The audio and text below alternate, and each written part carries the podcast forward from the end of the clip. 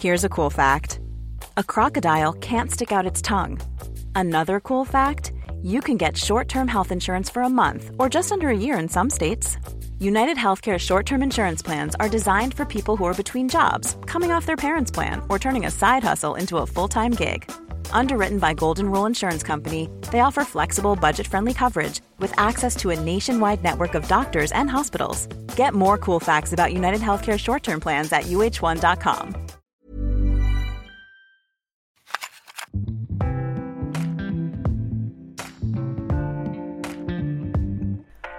Hola les gars, j'espère que vous allez bien. Bon, peut-être que vous l'entendrez à ma voix, mais moi je sors de d'une semaine entière clouée au lit où j'étais genre vraiment malade, comme quand j'étais en primaire. J'ai eu de la fièvre, genre 39,5, des frissons dans tout le corps. Je faisais que tousser. Je tousse encore un petit peu et ma voix est encore en, en train de guérir, mais ça va. Je peux enfin reprendre le podcast. Euh, je sais pas vous, mais moi là, le mois de septembre, il a été, euh, parce que bon là, dans 5 jours c'est fini, très particulier. Je sais pas combien je le note sur 10. Euh, ça a bien commencé, j'étais super motivée, et puis d'un coup, au milieu du mois là, ça m'a frappé, j'ai perdu toute confiance en moi. Mais vraiment, enfin, sorti de nulle part un peu, parce que ça allait très bien, mais j'ai, je, je sais pas, j'ai vraiment perdu toute confiance en moi. Ça fait dix jours là que j'essaye de me dépatauger, de sortir de ce mauvais mood. Mais euh, aujourd'hui, ça va mieux. Enfin, depuis hier, là, ça y est, c'est le début de la semaine. Je me suis dit, oh, meuf, reprends-toi, fais-toi une petite journée, une petite matinée hier, du coup, où tu fais des trucs qui te font du bien. J'étais boire mon petit café, j'étais marcher sur la plage, j'ai pris le temps d'écrire un petit peu tout ce qui était dans ma tête. Et euh, je crois que je sais pourquoi je me sens pas très bien. Et du coup, on va parler de ça aujourd'hui. On va parler de comment t'avances quand t'es dans une phase, une phase de ta vie, ça se dit?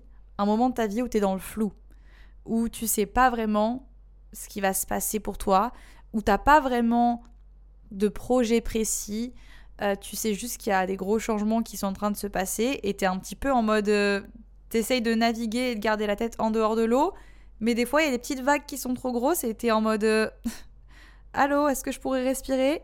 Merci. Voilà, c'est de ça qu'on va parler aujourd'hui, parce que c'est un peu comme ça que, je me sens. Euh, bon, on le sait tous, la vie c'est un peu des montagnes russes, ou une grande roue plutôt. Genre, tu montes, puis ensuite tu redescends, puis ensuite tu remontes, puis ensuite tu redescends. Donc ça maintenant, je l'ai compris. Il y a une période de ma vie où je le vivais très mal, ça. Où j'avais vraiment du, du mal à comprendre. Je pensais que c'était un problème, que c'était moi qui avais un problème.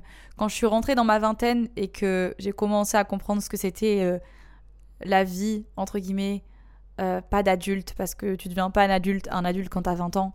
Enfin, je sais même pas quand est-ce qu'on devient un adulte vraiment, mais bref. Euh, j'ai commencé à, comprendre que c'était beaucoup de, de, de challenge, quoi.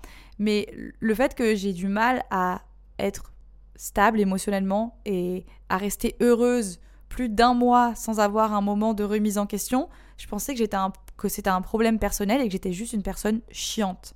Et je m'en voulais de me sentir comme ça.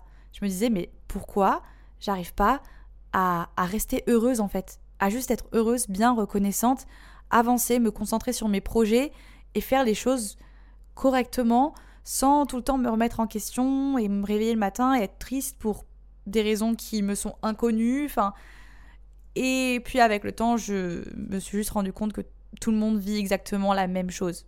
Certes, il y a des gens peut-être qui sont moins sensibles que d'autres et qui ont un peu moins ces montagnes russes, mais globalement, on est tous pareils. Genre, y a, c'est tout le temps comme ça. Tu as des moments où tu te sens plus down, où tu doutes de toi, et puis ensuite, tu remontes la pente petit à petit. Et c'est vrai que au plus les années passent, et au plus ça commence à se, à se stabiliser, je crois. Enfin, en fait, maintenant, c'est bizarre, mais les moments où je me sens pas bien, disons que je panique moins et je dramatise moins la chose parce que je sais que ça veut aussi dire que dans quelques semaines ou quelques jours ou quelques mois, j'en sais rien, ça ira mieux. Je, le sais, je le sais. Et je sais que ça dépend aussi de moi et de la façon dont je vois les choses et comment je décide de, de bounce back, de me relever. Et c'est ce que j'essaye un peu de faire en ce moment là. J'essaye de me pousser à juste être dans un bon mood et arrêter de, de trop dramatiser la chose. Parce que, désolé, je vous ai dit, ma voix, elle risque de partir des fois là. Mais euh, vous le savez peut-être, ou peut-être pas si vous êtes nouveau, mais je déménage. Voilà, je déménage et c'est pas un déménagement comme les autres parce que c'est un déménagement euh, sur un autre continent. Donc il y a 4 ans et demi maintenant. Oui, 4 ans et demi, c'est un truc de fou. En juin 2019, j'ai déménagé en Indonésie, sur l'île de Bali. Et euh, là, en fait, euh, au bout de 4 ans, c'est pas 4 ans et demi exactement, c'est 4 ans et quelques mois en fait. J'abuse, je suis marseillaise. Bref, on va dire 4 ans. 4 ans après, je, décide, enfin on décide avec mon amoureux du coup, que c'est le moment euh, de fermer le chapitre Indonésie pour l'instant et de commencer de nouvelles aventures ailleurs. Notre plan pour l'instant, sans vraiment avoir de plan précis, c'est de passer par la France. Parce que pour moi, la France, c'est chez moi, c'est là où j'ai mes repères, c'est là où j'ai ma famille, c'est là où j'ai euh, une maison. Donc on va commencer par déménager chez mes parents. J'ai la chance d'avoir des parents qui ont une grande maison dans la campagne où j'ai énormément de place, j'ai une chambre à moi. Désolée, mais qui me... J'enregistre un podcast, les gars. Je vous aime tous, mais arrêtez de m'envoyer des messages. C'est ma mère, hein. Pensez pas que j'ai des potes, c'est juste ma mère. Euh, du coup, j'ai la chance d'avoir une grande chambre spacieuse chez mes parents, donc on sera très bien là-bas. L'idée, c'est de commencer dans le sud de la France, histoire de quelques semaines, et ensuite, pourquoi pas tenter Paris, la capitale de notre beau pays qui est la France. Euh, pourquoi Paris? Tout simplement parce que niveau travail et opportunités, c'est un peu, je pense, le meilleur endroit pour nous, surtout pour Louis qui parle anglais et qui ne parle pas français encore. Euh, donc, on va peut-être tenter Paris. Et ensuite, euh, donc on va alterner. Je pense que on prendra sûrement un Airbnb à Paris, puis on descendra dans le sud, euh, et on, alternera un peu entre les deux. Je vais pas me précipiter et prendre un appartement à Paris directement parce que si ça nous plaît pas, J'ai pas envie de vivre 36 000 déménagements. J'ai pas envie de me, mettre à acheter des meubles, à meubler un appartement pour au final ne pas me sentir bien et galérer, machin. Donc, on va sûrement tenter Airbnb.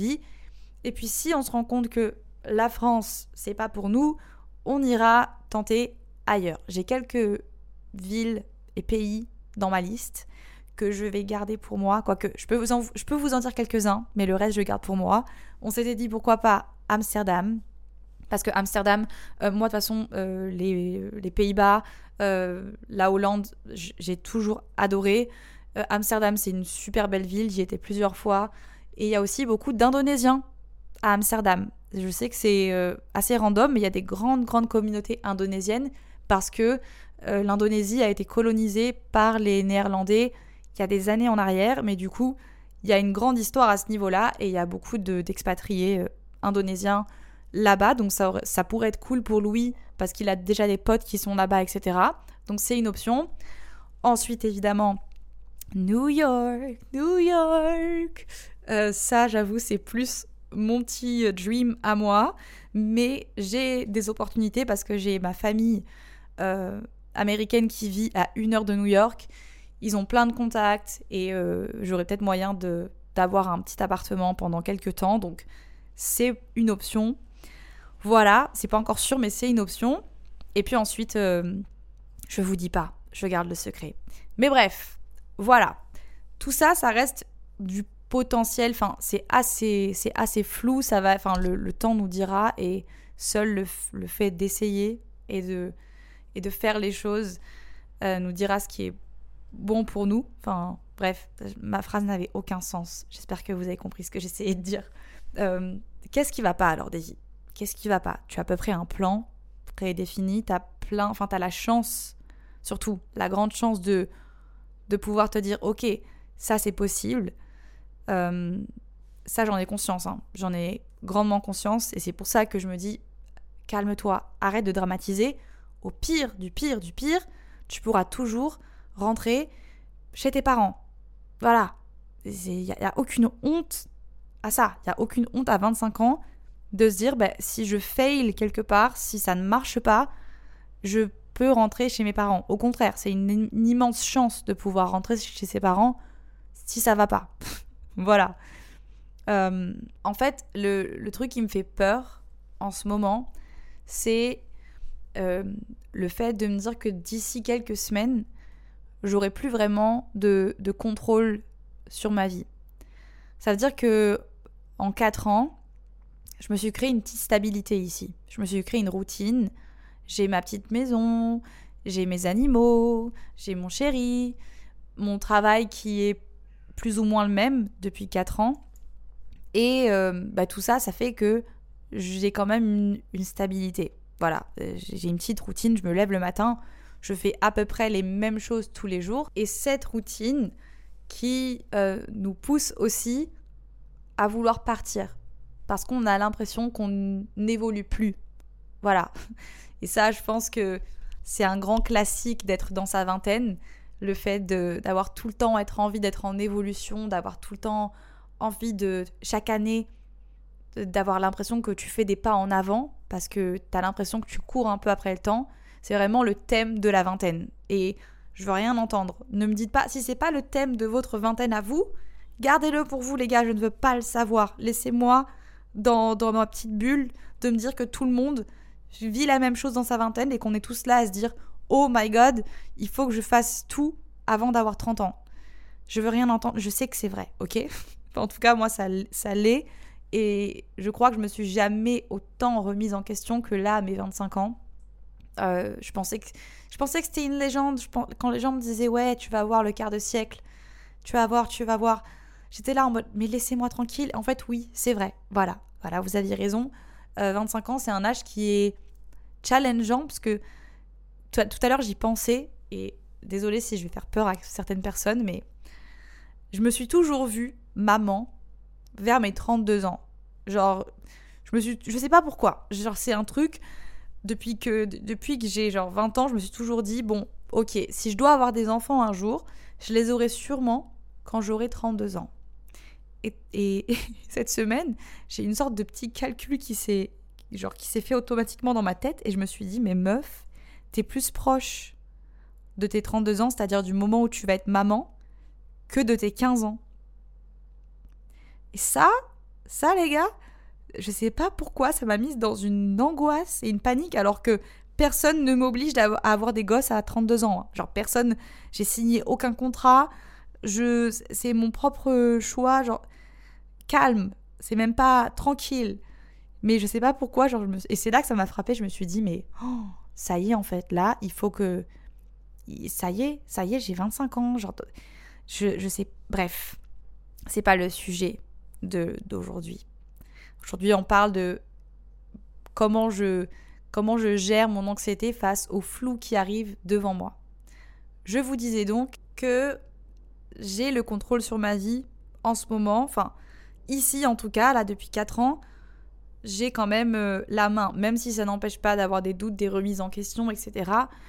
Je crois que le seul truc qui me, qui me tient un petit peu euh, sur, le, sur le bateau, ce qui me tient, qui m'évite de chavirer, c'est le fait que j'ai toujours l'impression d'avoir le contrôle et je crois que c'est un truc un peu malsain, mais j'ai une obsession du contrôle. Je suis pas du tout, du tout une personne spontanée.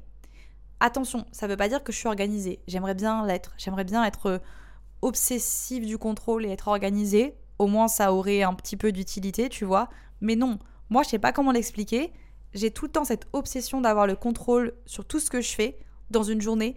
C'est-à-dire que quand je me lève le matin, la première chose que je fais, c'est une to-do list to-do list, j'arrive pas à parler, pour euh, savoir exactement ce que j'ai prévu de faire aujourd'hui parce que de pas savoir ce que je vais faire dans la journée, c'est ma plus grosse angoisse. Genre ça m'angoisse, même le dimanche les gars. Même le dimanche où je devrais être en mode chill, je me mets dans mon canapé, je regarde des séries et tout, je n'y arrive pas, c'est impossible parce que le fait de ne pas savoir ce que je vais genre le déroulement de ma journée, ça me fait peur, genre ça m'angoisse. Et ça, c'est un truc qui peut être aussi hyper contre-productif. Parce que à la, au, moindre imprévu dans la journée, au moindre retard sur euh, ton agenda, genre, tu sais, tu te rends compte, tu te rends compte que tu avais 10 trucs à faire et t'en as fait que deux alors qu'il est 3 heures de l'après-midi, tu vois, tu vas te paralyser. Enfin, moi, en tout cas, je sais que je me sens hyper coupable. Et là, je me dis, mais je suis qu'une merde, mais j'arrive pas à m'organiser, mais c'est pas possible. Et pourquoi? Et de toute façon, ça sert à rien, la journée, elle est foutue. Et là, tu te flagelles. Flagelle, c'est comme ça qu'on dit. Et t'arrives plus à avancer. Donc, je suis consciente qu'il y a absolument rien de, de productif et de positif dans l'obsession du, du contrôle.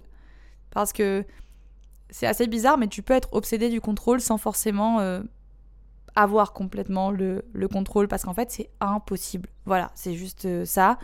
Euh, je pense que ce que j'essaie de contrôler, c'est sur... J'arrive à parler. Je pense, je reprends, que ce que j'essaie de contrôler, c'est surtout le temps. Je vous en ai parlé plein de fois, j'ai fait un podcast dessus, j'ai peur, du, peur du temps qui passe. Le temps qui passe, je pense que c'est ma plus grosse angoisse dans la vie. Et euh, pour euh, lutter contre ça, enfin en tout cas je pense à un truc que je fais automatiquement, bah du coup j'essaie de contrôler un maximum ce temps que j'ai, ces journées qui me sont données. Je me dis tous les matins quand je me lève, c'est une opportunité de faire un maximum de choses, d'avancer, de d'être productive entre guillemets. Sauf que du coup ça, ça laisse zéro place à la spontanéité. Et comme je le disais juste avant, attendez mais c'est pas possible. Maman, je suis en train d'enregistrer un podcast. Je disais donc que ce n'était pas possible d'avoir le contrôle constamment.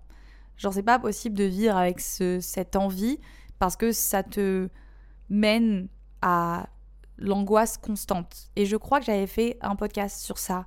Les gars, on a fait tellement d'épisodes en 4 ans que je sais même plus de quoi j'ai parlé, de quoi j'ai pas parlé. Mais je crois que j'ai fait un épisode sur l'obsession du contrôle. Donc je vais pas commencer à rentrer trop dans, ce, dans ça. Moi, ce qui m'intéresse aujourd'hui, c'est plus mon incapacité à être spontanée dans la vie. Ça, ça m'arrive des fois de me forcer à l'être. Je prends un exemple. Mon mec, c'est l'opposé de moi. C'est-à-dire que lui, le contrôle, ça n'existe pas pour lui. Genre, il est dans c'est quoi son, son mantra qu'il dit tout le temps là? I'm just going with the flow. Et ça, je vous jure, quand il dit ça, j'ai envie de le prendre et de lui claquer sa tête contre un mur. Je suis en mode, mes frères, ça veut dire quoi? Ça veut rien dire Tu vas avec le flow. Ça veut dire que le matin, tu te réveilles et tu, tu te laisses guider par le, par le vent, par la vie. Et euh, c'est vrai, je dois l'avouer, qu'il est beaucoup plus chill et heureux que moi au quotidien. Je dis pas qu'il a pas ces moments où il est pas bien, comme voilà, je dis on est tous des humains, c'est la vie. Et voilà, il vit des choses compliquées aussi parfois, mais globalement, c'est vrai qu'il se porte quand enfin sa santé mentale se porte quand même mieux que la mienne. Donc peut-être qu'il n'y a pas que enfin que sa théorie de son mantra de going with the flow est pas si bidon que ça. Mais du coup, on a eu une discussion aujourd'hui justement en parlant de ça, euh, parce que en vrai de vrai, son, sa façon de voir les choses et de vivre, elle a aussi ses défauts parce que, bah, en fait, dès qu'il va avoir un truc de prévu, dès qu'il va commencer à essayer de s'organiser ou, ou de faire des plans, ça va l'angoisser. Et du coup, il est un peu incapable de faire ça parce que ça va le stresser et il va appréhender la chose et au final, enfin, ça, ça l'aide pas non plus. Mais bref. Euh, parfois, genre, il va, il va se lever le matin, puis il va me dire Oh, ben, viens ce soir, on va camper. Genre, viens ce soir, euh, on prend le, la moto et on va camper. Il est, mon mec adore le camping, vraiment. Je crois que c'est une de ses passions numéro un dans la vie. C'est fou. Genre, à son anniversaire, je lui ai littéralement offert une tente décathlon, un matelas gonflable. Il était la personne la plus heureuse du monde. Genre, euh, voilà, comment rendre un homme heureux. Et parfois, il me dit ça et je suis dans l'incapacité de dire oui. C'est-à-dire que si tu me préviens pas minimum deux jours avant, je, je, je, vais, je vais me mettre en stress et bon, en soi, j'ai, on, a tous du travail, ok, d'accord? Donc en vrai, de vrai, c'est, je pense que c'est valable un peu, un peu pour tout le monde. Quand quelqu'un te dit aux dernières, dernières minutes, viens, on part là, si tu as un patron et que tu as des horaires et que tu as un travail, tu peux pas prendre euh, un, week-end ou des congés comme ça sur un coup de tête. moi, j'ai la chance d'être mon propre patron. Enfin, dans, je, travaille, j'ai une agence, mais. Et j'ai des clients aussi, enfin, j'ai des marques euh, à qui je dois des previews, etc. Donc, j'ai des deadlines, etc. Mais c'est moi qui gère mon temps. Donc, ça me laisse quand même assez. Enfin, je suis assez flex. Pourquoi cette phrase me dérange? Je suis assez flex. Je n'aime pas cette phrase. On va la changer. Je suis assez libre et c'est une chance dont je ne prends pas du tout avantage. Et parfois, j'ai le faux mot, genre je me dis, mais meuf, euh, qu'est-ce que tu es en train de passer à côté de ta jeunesse parce que tu ne veux jamais... Enfin, soit tu as la chance de pouvoir être spontané. Tu as de la chance de pouvoir te dire, bon, ok, enfin, en vrai, je gère mon temps. Si là, sur un coup de tête, j'ai envie d'aller faire ça, il y a 80% de chances que je puisse le faire sans que ça affecte trop mon travail. Et je peux très bien me dire, ok, bon, ben, ce soir, je vais partir faire du camping et puis demain, je me rattraperai en bossant un peu plus et, et, voilà quoi. Enfin, j'ai la possibilité de faire ça. Mais c'est pas possible parce que même si je le fais, même si je me force à le faire, parce que ça m'est arrivé plusieurs fois de me forcer à me dire bon, il faut que je sois spontanée, il faut que je fasse les choses sur un coup de tête, il faut que je sois un peu plus jeune, un peu plus libre, un peu plus euh, pas audacieuse, comment on dit, aventurière, voilà. Et en fait, je n'arrivais pas à profiter parce que tout, tout ce dont à quoi je pensais, je fais que des phrases compliquées aujourd'hui. La seule chose que j'avais en tête quand je vivais le moment, c'était oh mon dieu, qu'est-ce que je suis en train de faire? Et là, je suis pas productive et je devrais être en train de faire ça et ça me met en retard. Et, c'est que des angoisses comme ça pour au final que je n'arrive pas vraiment à profiter du moment parce que pour moi, c'était pas prévu et donc c'était pas contrôlé et donc, c'est pas bien ce que je suis en train de faire. Et là, vous allez me dire en quoi ça a un rapport avec ce que tu nous disais au début du podcast et ta vie en ce moment? En fait, j'angoisse de me dire que d'ici quelques semaines, même si j'ai à peu près un plan, j'aurai pas vraiment de stabilité. Alors vous allez me dire que la stabilité, ça se. Enfin, tu peux la trouver autre part que dans une routine au quotidien. La stabilité, ça peut être une personne, ça peut être euh, quelqu'un qui te fait te sentir stable dans le sens où tu as un pilier. Et en vrai, des piliers dans ma vie, j'en ai quand même pas mal. J'ai mes, mes, proches, mes parents, mon petit frère, mon amoureux qui est là aussi, même si j'avoue que j'ai un peu de mal avec ça. Et je pense que ça mérite un podcast à part entière, mais les gens qui trouvent un pilier dans leur relation amoureuse, moi, c'est un truc qui me fait giga peur. Genre de me dire que mon pilier, c'est mon partenaire, euh, j'y arrive pas à me dire ça. Parce que même si je crois en l'amour et même si euh, j'ai un exemple au niveau de mes parents, par exemple, qui sont ensemble depuis plus de 30 ans et qui s'aiment, c'est presque dégoûtant de les voir ensemble. Genre, je les aime, je vous aime, maman, je t'aime. Je sais qu'elle écoute le podcast, mais genre, des fois, de les voir ensemble, je me dis, genre, ah, c'est trop d'amour. Genre, partez loin, là, arrêtez de vous faire des bisous. Bref, je crois en l'amour, mais je sais pas pourquoi. Je j'ai ce truc quand même de me dire il y a possibilité que cette personne ne soit plus là et de me dire que cette personne est mon pilier ça me fait peur parce que je pense que je l'ai je l'ai déjà fait avant dans mes anciennes relations et quand ça s'est terminé, la souffrance, elle était double. Parce que tu avais la souffrance de perdre ta relation avec la personne et de perdre ce côté amoureux, évidemment, affectif. Mais en plus de ça, tu perds un pilier et du coup, tu as l'impression que ta vie n'a plus aucun sens et tu as vraiment du mal à te reconstruire en tant que personne toute seule parce que justement, tu as fait tellement dépendre. T'avais tellement de, choses qui dépendaient de cette personne et t'accrochais tellement de choses à ce pilier. Genre, tu vois, tu. J'ai pas de métaphore en tête. J'essaie de faire un truc, j'y arrive pas. Mais je pense que vous avez compris que du coup, ben, quand cette personne n'est plus là, ben, c'est tout ton monde entre, guillemets qui s'effondre. Et ça, je veux plus le vivre. Genre, c'est une sorte de protection que je me mets. Ça veut pas dire que je fais pas confiance à mon amoureux. Ça veut pas dire que euh, je me donne pas à 100% dans la relation ni rien. Ça veut juste dire que j'ai pas envie de me dire que mon partenaire c'est mon pilier. Je veux être mon propre pilier et à la limite mes proches, genre mes parents, je sais que j'ai aucun risque. Enfin, je leur fais 100% confiance, c'est mes meilleurs potes, mon petit frère aussi. Genre je sais que mon petit frère euh, je pourrais toute ma vie me dire que euh, mon petit frère c'est un pilier pour moi. Voilà. Mais euh, je me suis un peu égarée là, je sais plus de quoi je parlais. Je sais plus de quoi je parlais. Ah oui. Là ce qui me fait peur, c'est juste de me dire que bah, je vais être un peu dans le flou parce que je ne sais pas ce qui arrive. Euh, je vais arriver chez mes parents et puis là on va devoir aller tester des endroits.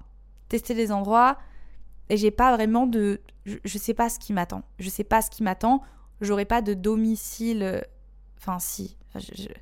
J'allais dire j'aurai pas de domicile fixe mais il y aura chez mes parents mais je veux dire pas on n'aura pas notre chez nous comme là on avait pendant 4 ans. On n'aura plus euh, de, de, chez nous, avec notre décoration, avec notre intérieur. Ça, je, sais que ça va réarriver. Je sais que c'est dans les plans et que on trouvera un chez nous. Mais je ne sais pas combien de temps ça prendra. Je ne sais pas pendant combien de mois on va être dans le flou, dans le doute de là où aller, de là où s'installer, de, de où est-ce qu'on veut faire notre vie, etc. Je sais que là, l'année qui arrive, ça va être une année de de, recherche et d'expérimentation et d'imprévu. Et du coup, qu'il va, va falloir que je sois spontanée et que j'accepte. Que j'accepte que ben là, pendant un certain temps, il va falloir que je lâche cette envie de contrôle constant parce qu'elle ne m'aide pas et que peut-être je passe à côté de plein de choses à cause de cette obsession de vouloir tout contrôler tout le temps. Que du coup, je, je m'enferme dans tout ce qui me rassure et dans cette zone de confort en fait. En fait, c'est ça, hein, voilà, bah, ni plus ni moins, cette zone de confort et que du coup, je, je m'empêche d'aller voir ce qu'il y a ailleurs parce que rien que l'idée de me dire que j'aurais pas le contrôle et que c'est pas ce que moi j'avais prévu de base, ben, ça me terrifie. Voilà, ça me terrifie. Et donc, euh, j'ai, je, je, pense que inconsciemment, c'est un peu ce qui a causé ce mois de septembre où j'ai perdu un peu toute confiance en moi parce que, euh, encore une fois, tu as toujours l'impression que les autres autour de toi, euh, ils savent. Tu as toujours l'impression que c'est mieux et que tout le monde est... Enfin, en tout cas, quand tu regardes de l'extérieur, sur les réseaux et même dans la vraie vie, en fait, ton entourage et tout, tu auras toujours cette personne pour qui ça a l'air tellement plus facile. Est-ce que ça veut dire que c'est plus facile pour cette personne? Non. voilà, c'est sûrement qu'une impression. Et si tu parlais avec cette personne un peu plus euh, profondément, euh, oh là là, j'utilise que des phrases bizarres aujourd'hui. Si tu parlais un peu plus avec cette personne, peut-être que tu te rendrais compte qu'elle a exactement les mêmes doutes et les mêmes inquiétudes que toi. Mais c'est toujours comme ça, tu as toujours l'impression que c'est plus facile pour les autres. Et là, au mois de septembre, c'est exactement ce ressenti que j'ai eu. Le ressenti du caliméro, que je déteste. Ce truc de se dire genre, il y a que moi qui suis nulle, je sais pas où je vais, je suis dans le flou, et tout le monde y arrive très bien, et tout le monde a des projets de fou, et t'as l'impression que leur vie là est déjà planifiée jusqu'à jusqu'à décembre et que tout est, est bien devant eux tracé, qu'ils ont juste à suivre leur petit plan et que tout se passe très bien. Et toi, ton plan, c'est un dessin de maternelle. Ton plan, c'est le dessin d'un enfant de 5 ans qui dit Ok, alors je vais faire ça, petit point A, petit point B, puis ensuite, euh, c'est du gribouillis. c'est des traits rouges et oranges, et c'est juste en mode Bon, ben, on verra bien. Et je crois que c'est ça, voilà, c'est ce truc-là, le truc de on verra bien qui me fait peur et qui. Euh, créer ce truc de comment je fais pour avancer quand tout est flou. Et je sais que tout n'est pas flou et que je dramatise la chose parce que, en vrai de vrai, ça va. Il y a quand même plein d'aspects de ma vie qui ne sont pas flous.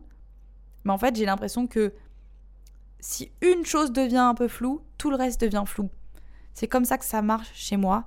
Et c'est un peu insupportable parce que je crois que je, l'ai dit en, début de podcast, mais je suis hyper sensible. Pas en mode hyper sensible comme tout le monde dit, euh, Oui, je suis hypersensible, j'y connais rien à ça, juste je suis une personne sensible. Voilà. Je le sais. Et euh, un petit truc peut me rendre euh, complètement un mess. J'ai vraiment du mal à gérer mes émotions, qu'elles soient positives ou négatives. C'est toujours comme ça. Et rien qu'une petite émotion négative peut me transformer en mess et je peux être en boucle dessus pendant toute la journée. Ça, c'est chiant. Voilà. C'est chiant, mais c'est moi. J'imagine bien que si je reprends la thérapie et que je bosse dessus, ça pourrait aller mieux. Pour l'instant, je le fais pas. Donc c'est sûrement ma faute. Mais je le sais, je suis comme ça. Je suis comme ça. Et du coup, là, le fait d'avoir juste ce, ce, sort de petit flou, bah, ça rend tout flou en fait. Je, je remets tout en question. Je me dis, mais du coup, est-ce que, est-ce que je devrais continuer à faire le travail que je fais? Est-ce que, est que je vais y arriver? Est-ce que le fait de ne pas vraiment euh, savoir où on va aller et savoir ce qui va se passer, est-ce que j'aurai de l'inspiration? Est-ce que j'aurai l'envie de faire des vidéos? Est-ce que je vais avoir des contrats? Est-ce que je vais gagner de l'argent? Est-ce que notre couple, ça va aller? Est-ce que ça va pas ruiner notre couple? Qu'est-ce que je suis en train de faire? Et d'une seule petite petite incertitude, t'as tout qui devient incertain. Et là, tu es en mode, ok, comment on fait là? Comment on fait pour avancer? Eh bien, tu sors les lampes torches. Voilà, on passe au côté positif du podcast et ce que j'essaie de me dire depuis euh, hier matin. Voilà, on savait pas longtemps, ok? Laissez-moi tranquille. Je, je, vous ai dit, c'était pas top septembre. Là, je remonte la pente. Ok? Tu sors les lampes torches et tu prends les choses petit à petit, comme elles viennent. Tu peux pas voir très très loin avec une lampe torche. Voilà quand tu es dans le flou, quand on va, on va faire, on va faire une, métaphore, enfin, on va se mettre dans une situation, disons que, voilà, là, je parle moi de mon déménagement, mais ça peut être quelque chose de complètement différent pour toi qui écoutes ce podcast. Ça peut être, tu te sens dans le flou dans tes études, tu te sens dans le flou dans ta relation, tu te sens dans le flou dans ton travail, euh, dans ta situation familiale, peu importe. Ce truc qui crée cette incertitude dans ta vie et ce flou de sentiment d'être perdu et de pas trop savoir comment avancer, on va le traduire en brouillard. C'est-à-dire que tu es un petit peu dans le noir, il y a du brouillard, et tout ce que tu peux voir, c'est ce qu'il y a là devant toi. Parce que tu as une petite lampe torche, peut-être la lampe de ton iPhone, de ton téléphone. Il faut que j'arrête de... Apple me matrix la tête. J'ai l'impression que toute la Terre entière euh, a un iPhone. Vous dites iPhone ou iPhone? Parce que moi je dis iPhone, mais je crois que les gens disent iPhone. Non, moi je dis iPhone et je crois que les gens disent iPhone. Bref, on s'en tape. T'as la lumière de ton téléphone qui est allumée et tu vois pas très très loin avec. Mais tu vois ce qui se passe devant toi. Et le seul choix que t'as là maintenant, quand t'es dans le flou, c'est d'avancer petit pas par petit pas euh, vers ce que tu vois. Tu peux pas te permettre d'aller trop vite parce que bah, tu peux peut-être euh, louper un obstacle sur la route. Genre, imagine, voilà, t'as ton téléphone et là d'un coup tu te mets à paniquer et tu te mets à courir, tu vas te casser la gueule parce que tu vois rien, c'est flou. Donc tu vas devoir aller doucement, tu n'as pas le choix, tu vas avancer petit à petit. Et, quand, et en faisant ça, en fait, en ne pas paniquant et en avançant doucement, tranquillement, tous les matins en te réveillant en disant Ok, c'est encore un peu flou, mais vu que je prends le temps, je peux voir les obstacles, je peux s'il y a un petit bout de bois au milieu de la route, je l'ai vu et je peux l'éviter. Euh, je sais pas exactement où est-ce que je veux en venir avec cette métaphore, mais je crois que parfois dans la vie, tu n'as juste pas le choix que de respirer et de faire comme Louis fait au quotidien, prendre les choses comme elles viennent et arrêter de paniquer. Je crois que j'ai mon chat qui essaye de me dire quelque chose. J'arrive, mon chat, j'arrive. Effectivement, elle avait faim. C'est fou parce que mes animaux, je crois que c'est le truc qui fait que je me sens toujours à peu près utile. Et je crois que c'est eux mes vrais piliers, ma stabilité. C'est un peu too much peut-être et un peu ridicule de dire ça, mais je vous jure que depuis que j'ai des animaux dans ma vie, il euh, n'y a pas un jour où je souris pas et je me sens pas chanceuse. c'est peut-être ça, hein, avoir des enfants. Peut-être que quand j'aurai des enfants, euh, bah, je, je ressentirai ce sentiment fois mille. Parce que je compare pas des animaux à des enfants, mais presque. Genre, le fait d'avoir mes bébés et, et, juste le bonheur qu'ils m'apportent au quotidien, alors que, enfin, le fait qu'ils s'en foutent complètement de mon niveau de productivité, qu'ils s'en foutent complètement des erreurs que je fais, de, de la. Genre, juste, eux, ce qu'ils veulent, c'est de l'amour et ils veulent m'aimer en retour, genre. Et ça, je trouve ça génial. Bref. Rien à voir avec ce que j'étais en train de dire. Dans la vie, parfois, il faut juste euh, ne pas vouloir euh, brûler les étapes et accepter quand tu peux pas forcément avoir le contrôle parce que tu sais pas vraiment ce qui t'attend. Et même si c'est effrayant, même si ça fait peur, et même si tu as l'impression dans le moment que t'es nul, inutile, tous ces trucs horribles que tu te dis à toi-même, parce que comme je disais, vu que tu as l'impression que ça marche mieux pour les autres et que tout le monde fait mieux que toi, bah tu vas te dévaloriser et tu vas te persuader que c'est vrai alors que c'est faux. Genre être dans le flou, il y a rien de plus normal que t'es 19, 20, 30, 40 ans, peu importe à n'importe quel moment de ta vie, être euh, dans le flou, il y a rien de plus normal comme sentiment. Et euh, c'est même une belle chose. En tout cas, c'est ce que j'essaie de me dire. Je me dis que bah là, ça veut dire que je vais avoir ce moment de flou, mais une fois que ce flou va se dégager petit à petit, derrière, il va y avoir ce soulagement de me dire oh, ça n'était pas pour rien. J'ai eu ce moment de flou parce que justement, ça m'a guidé vers cette destination qui est trop bien. Quand le brouillard s'enlève, qu'il commence à, faire plus clair et que t'enlèves le flash de ton téléphone et que t'arrives à, à cet endroit qui était inconnu pour toi et qui était un, grand mystère, c'est le soulagement. Et tu dis, oh, c'était pas pour rien. Toute cette galère et, ce chemin et ces embûches et tout, c'était pour ça. Et même si pour l'instant tu le sais pas et que cette destination ça restera une, une surprise et qu'elle est inconnue, elle est bien là, ok? Elle est là. Il n'y a pas de c'est pas discutable. Il y a un truc qui arrive pour toi. Et du coup, pour revenir à la conversation que j'ai eue aujourd'hui avec mon, avec mon chéri, il me disait que.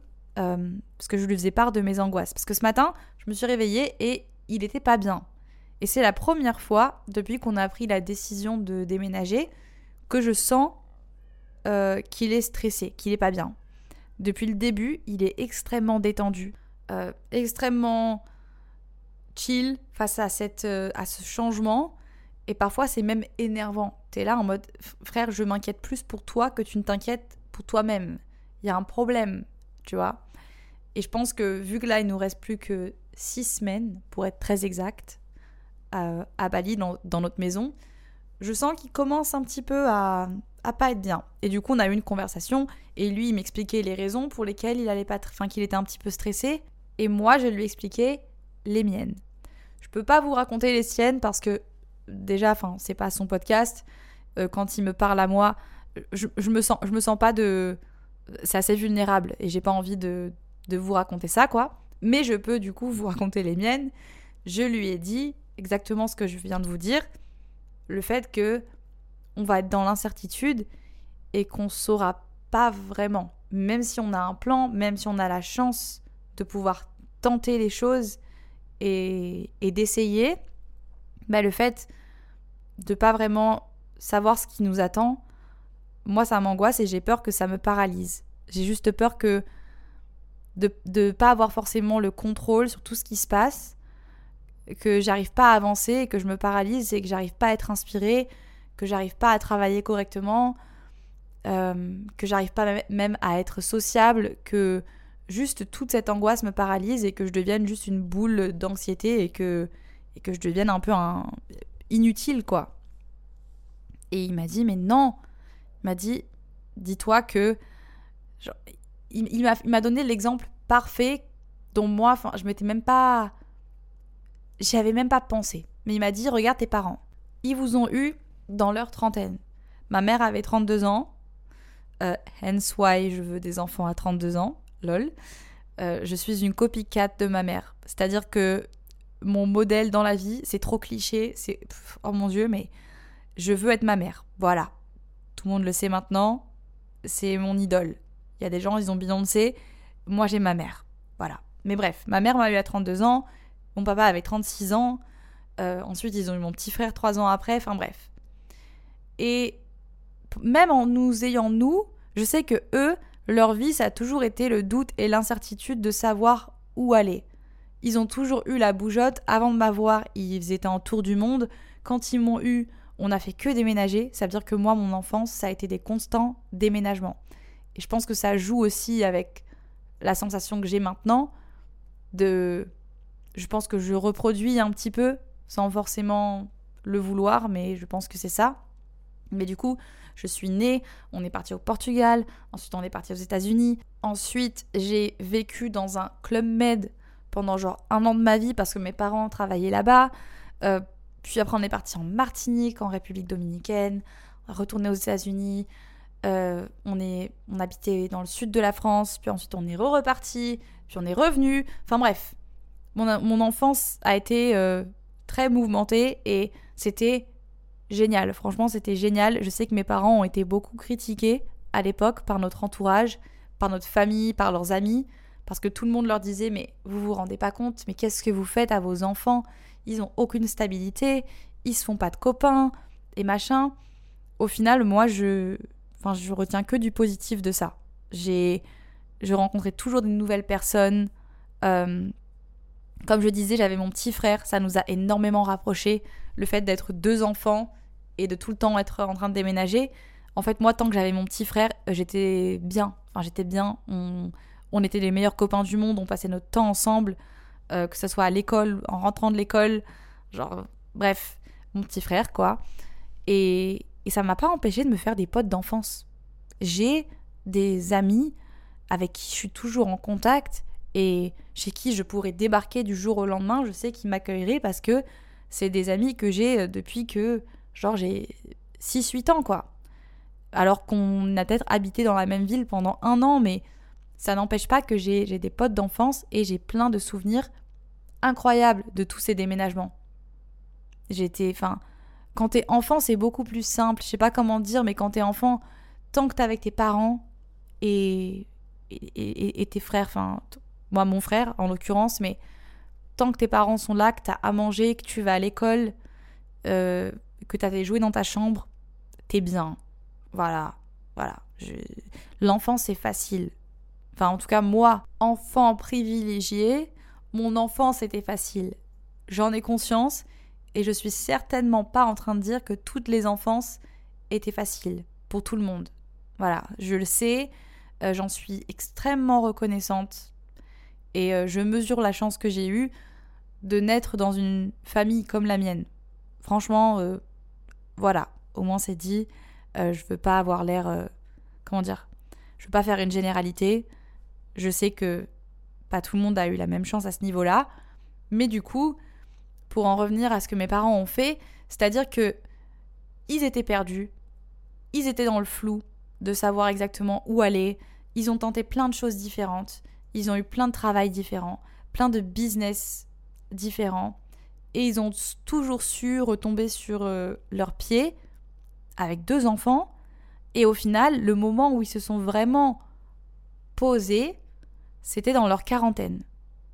Dans leur quarantaine, euh, ils ont trouvé leur petite havre de paix dans le sud de la France, leur petite maison qu'ils ont rénovée tous les deux en amoureux.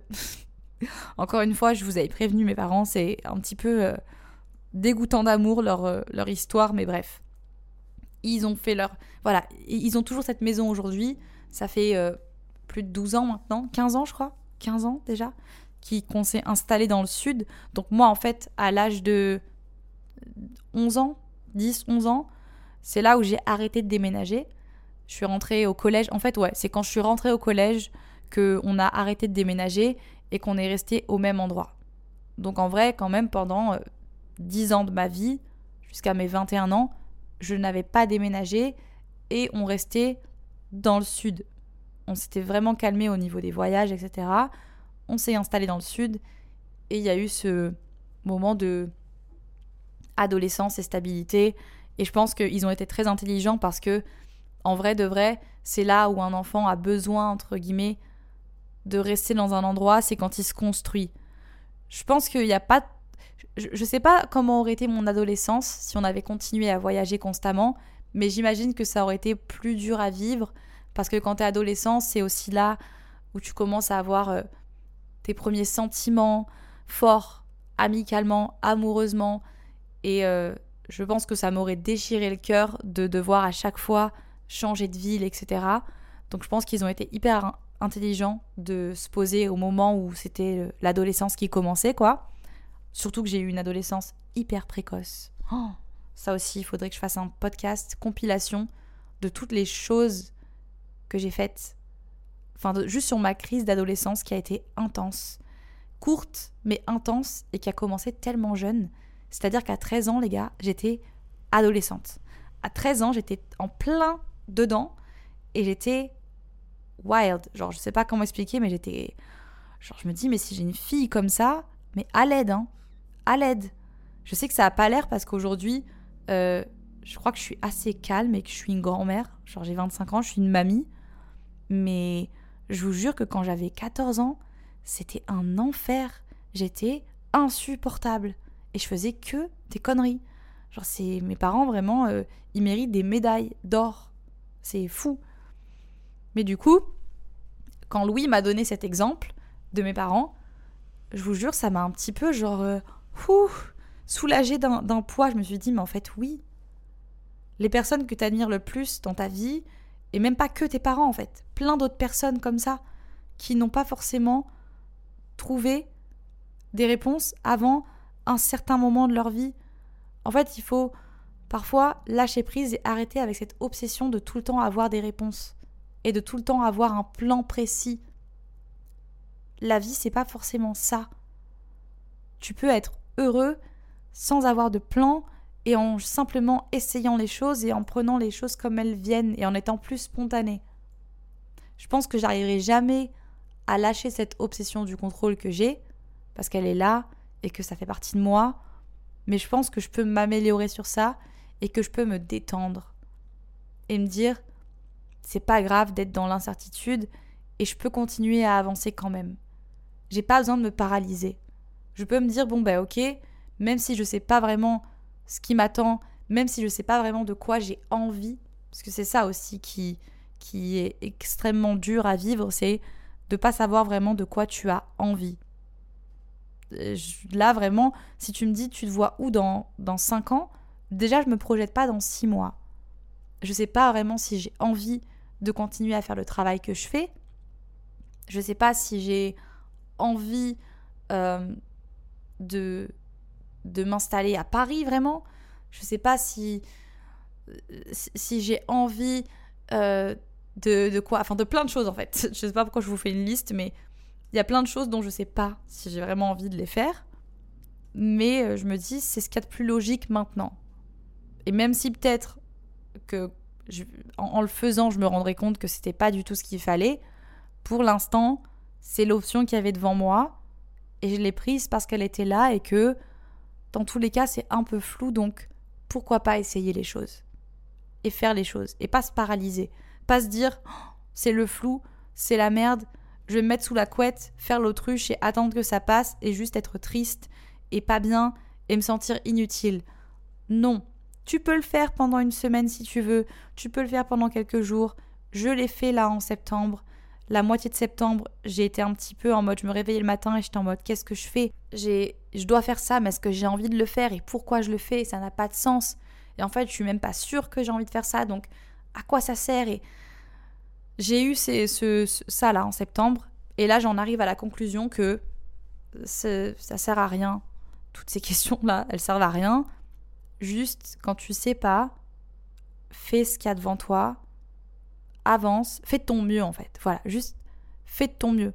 Fais ce que tu peux faire de mieux tous les jours, même si c'est incertain, même si tu sais pas trop pourquoi tu le fais, ça va arriver. Ça va arriver. Prends le temps euh, d'écrire, d'analyser tes pensées. Bon, pour les gens qui n'aiment pas écrire, vous n'êtes pas obligé d'écrire. Je sais qu'à chaque fois que je poste une story ou que je dis que j'écris sur mon carnet et tout, il y a beaucoup de questions, des gens qui me disent mais qu'est-ce que t'écris en fait euh, Moi quand je suis un papier devant moi, je sais pas quoi écrire. Si vous aviez accès à mon carnet, vous, vous seriez mort de rire. Hein.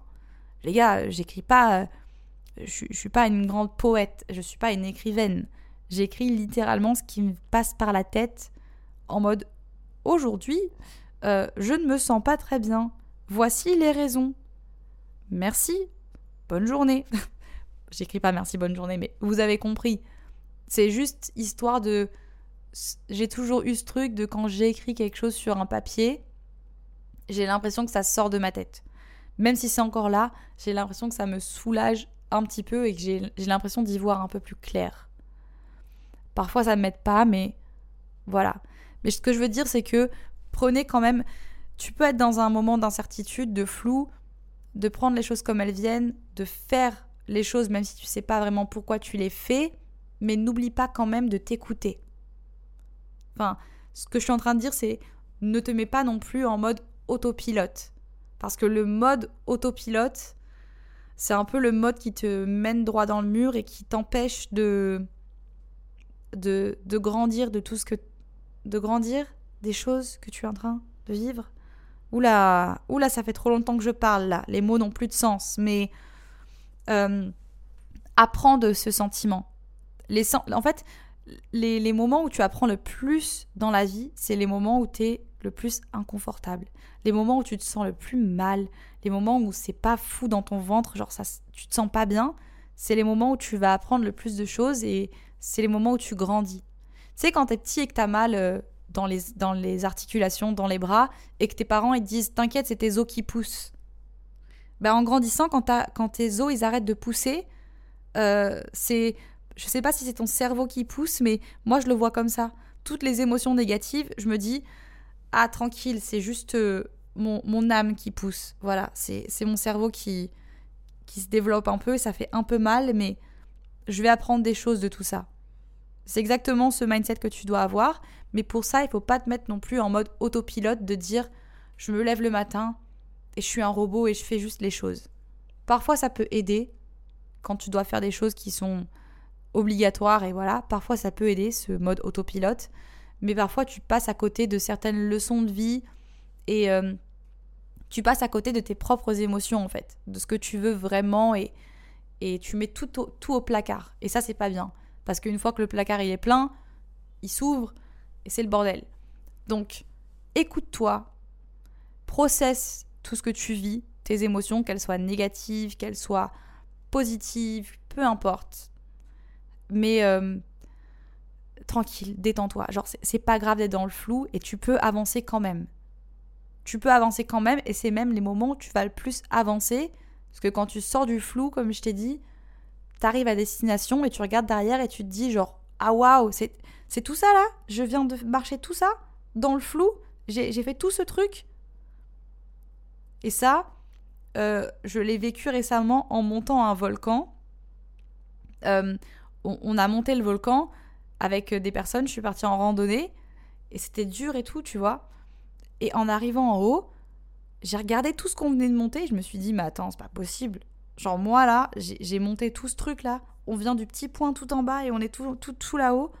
Bah, c'est exactement la même chose dans ta vie là maintenant. Tu vas avancer dans le flou donc tu vois pas le chemin vraiment et c'est arrivé à destination que tu vas te rendre compte de tout ce que tu as fait et tu vas être fier de toi. En tout cas, je t'oblige.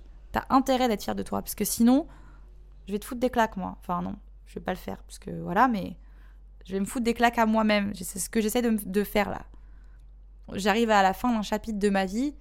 Ça fait 4 ans que je suis à l'étranger. Et là, euh, je me dis, je me, je me sens nulle, je me sens inutile. Et puis je, je, me retourne et puis je me dis, mais en fait, stop, sois fier. Regarde en 4 ans tout ce que t'as fait. Regarde juste. Voilà. T'es pas devenu président, ok, mais regarde tout ce que t'as fait. C'est là que je vais vous laisser. Voilà. Parce que là, je pourrais parler pendant encore 3 heures. Euh, merci de m'avoir écouté. Merci d'avoir été mon petit journal intime aujourd'hui. J'espère que j'aurai pas trop bégayé. J'espère que ma voix n'aura pas été trop énervante parce que ouais, voilà, voilà comment je parle aujourd'hui. Mais euh, voilà les gars, je vous fais des gros bisous.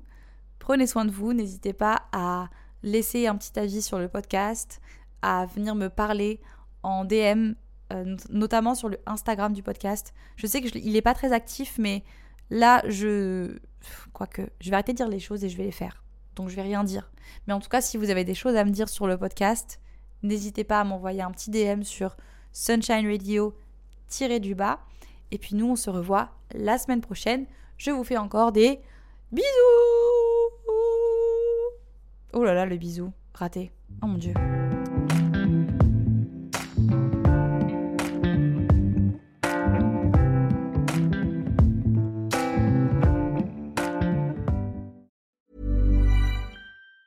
Hey, it's Danny Pellegrino from Everything Iconic. Ready to upgrade your style game without blowing your budget? Check out Quince. They've got all the good stuff shirts and polos, activewear, and fine leather goods, all at 50 to 80% less than other high end brands. And the best part? They're all about safe, ethical, and responsible manufacturing. Get that luxury vibe without the luxury price tag. Hit up quince.com slash upgrade for free shipping and 365 day returns on your next order. That's quince.com slash upgrade.